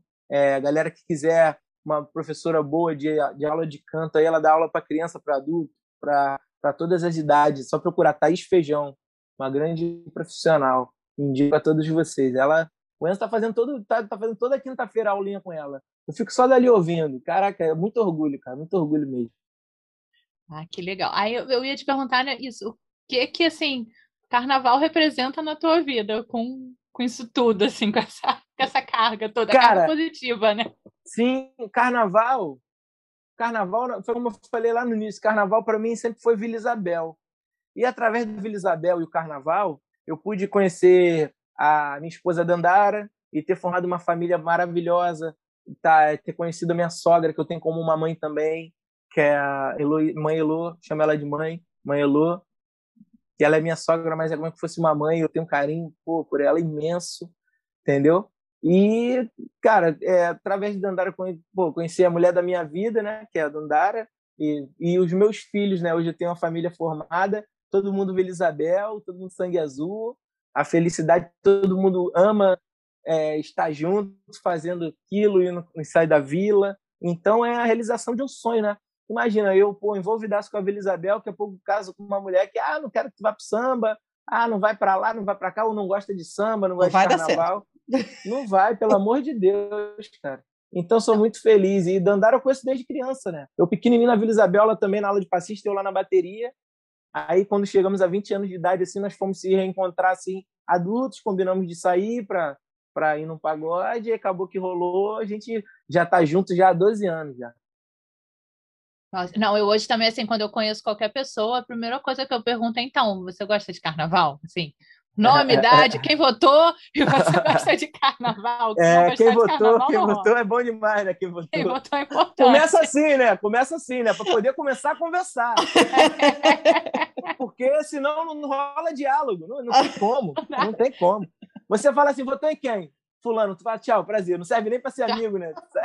Não dá nem para falar prazer, é só tchau, tchau. É que nem aquela música da, da Martinalha, né? Não quero mais ser seu amigo, nem inimigo, nada. Quero distância só. Ou seja, a pessoa não existe, né? Então, aí começa assim, pergunta em quem você votou. Pô, legal, vamos sentar, vamos... Bebe uma cerveja? Não, ah, bebe um pouquinho, vamos embora, começa a conversar. Torce para qual escola, gosta de carnaval e por aí vai. Aí desenrola a conversa. É, é assim, vai, não, é. vai. Aí vê se dá para ir ou não. Claro, claro. Não, macaco. Não, se o cara chegar para tu e falar assim, eu votei no Crivella, aí tu já vê que o cara odeia carnaval. Não, né? já vem, não precisa nem fazer o resto das perguntas. Já, já tu fala, ah, votei no Crivella, maneiro, legal. Como que eu vou ali buscar um, uma cerveja? É, não volta tá nunca mais. Chegou meu ônibus, chegou meu ônibus, estou indo, tchau. Chegou meu ônibus, é. Chegou o ônibus, chegou o Uber. Macaco, mas olha, obrigada pela presença, assim, foi maravilhoso esse papo, a gente adorou, matou saudade de carnaval, que é o que dá para a gente fazer Poxa. agora, né? Muito obrigado pelas conversas, qualquer dúvida aí, a galera que estiver assistindo, meu, meu Instagram é macacоб, o underline oficial, meu Twitter também é macacob, underline oficial, galera que tiver alguma dúvida, quiser chamar no, no inbox, no direct, tirar alguma dúvida sobre bateria, sobre carnaval, sobre direção de carnaval, sobre música, o que for, galera, segue lá e pode chamar no direct que eu estou disposto a, a, dar atenção para todo mundo e, e, responder e tirar dúvida de todos vocês. Tá, então olha só, tu já deu o recado, eu já ia falar, é hora do jabá, tu já deu o jabá. Então. Pô, já, já. já, já garantiu. Eu vou deixar esse espaço para você, sei lá, quiser mandar um recado pro pessoal de Vila Isabel, mandar um, um recado pro pessoal da bateria, fica à vontade e valeu mesmo pela presença. Pô, obrigado, obrigado, Gabi, obrigado, Natália. E também falar do meu canal no YouTube, né? Macaco Branco, tem alguns vídeos lá, eu vou sempre estar postando conteúdos novos, sempre alguma coisa aí para a galera estar tá curtindo, estar tá entretendo a galera. E, cara, quero mandar um abraço especial para todos os ritmistas da Swingueira de Noel, que é da minha bateria da Vila Isabel. Eu tenho o maior prazer e maior orgulho de ser que sou mestre de bateria e que tenho esses soldados aí maravilhosos ao meu lado, que sem eles nada disso seria possível. Então, primeiramente, eu agradeço aos ritmistas, depois meus diretores de baterias e coordenadores, agradeço ao presidente Fernando Fernandes por ter me dado essa oportunidade de ser mestre de bateria da minha escola, que foi o cara que falou, ó, acredito nele, tem que ser ele, é um cara que eu admiro. Então, agradeço o Fernando Fernandes, que é o presidente da Vila Isabel, né? E ao Luizinho Guimarães, que é o vice-presidente também, que é um cara que sempre está disposto a ouvir, trocar ideias, também apostou. É um rapaz novo, assim como eu, que também é, tem uma, uma mente mais para frente. Então, só tenho a agradecer isso, mandar um beijo especial para minha esposa Dandara, para meu filho Enzo, meu filho Gael, para minha mãe Elô, e um beijo no coração de todos vocês aí. Muito obrigado pela atenção. Valeu, Obrigada, Macaco. E ó, quando voltar, eu vou estar lá tentando a caixa, hein? Ó, isso aí. Quero ver. Não, com certeza. É só. Deu start, vai começar as oficinas da Vila Isabel? Aparece lá no site, Macaco, quero fazer oficina. Já vou apresentar o PV, vai começar o dia da oficina, vai cair dentro lá. E ficar em casa treinando deixar. nessa caixa aí, hein?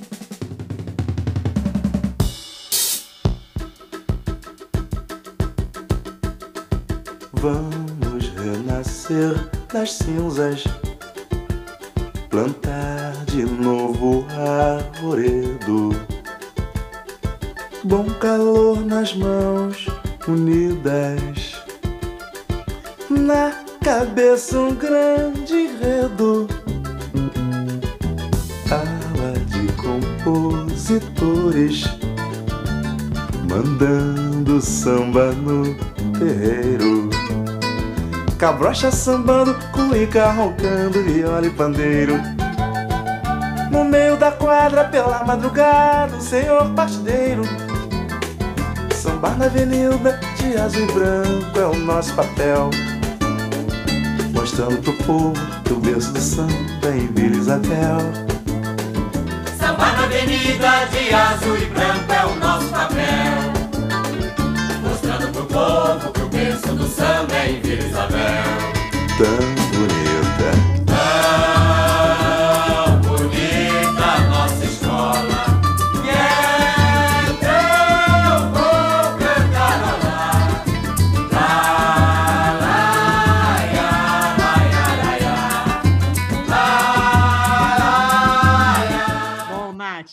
Gravado aí. A gente vai ter que tocar a caixa lá na vila, entendeu? Separa uma caixa aí pra mim, não quero saber. A gente vai ter que dar um jeito, entendeu? Nossa agenda aqui já tá lotada, mas a gente vai fazer tudo que a gente promete nesse programa, né não? Gabi, já tá separada aqui para você e ó, você vai ver como é bom tocar. É bom demais. Mesmo não tocando nada, que nem eu, mas eu vou melhorar isso, né? Vamos dar um jeito nisso. Vai rolar. Você vai ver que sensação maravilhosa que é. Nath, tô pensando aqui, eu acho que eu vou lançar uma nova categoria de ritmista. O que, que você acha de uma ritmista e ser baiana ao mesmo tempo? Você acha que eu vou conseguir fazer os dois ao mesmo tempo? Ah, eu acho que você, inclusive, devia pedir uns conselhos para Poti e ser baiana ritmista na perna de pau. Olha, Nath, vamos, vamos com calma, Nath. Eu já estava querendo duas coisas. Você quer que eu faça três ao mesmo tempo? Ai, Jesus, gente. Mas tá gravado aqui, vou ter que fazer, né, gente? Olha, em vez da caixa, você pega um chequerê, que é mais tranquilinho, ali em cima da perna de pau, e aí você vai. Boa, boa. Então tá fechado. Eu vou ficar lá no chequerê, você na caixa, entendeu? Aí tá gravado. Bem pertinho do gente- chão, porque você sabe que o risco de eu cair é muito grande. Já tem risco de vai. eu cair com o pé no chão, você imagina em cima de uma perna de pau. Não vai rolar, então, a perna de pau pra você, né? Eu que vou Não. ter que lançar essa nova categoria. Toda sua. Sua e da Poti. Tá. Então tá A fechado. gente chama a. Mila também. A Mila toca, a Mila que participou, né? Fez o Desenrolando Serpentina do último programa. A Mila toca chequerê na perna de pau. Hum, então já vou pedir uns conselhos. Mila, ó, se liga aí que eu vou te mandar uma direct aí pra gente conversar sobre isso, hein? E, Gabi, a gente está completando, né?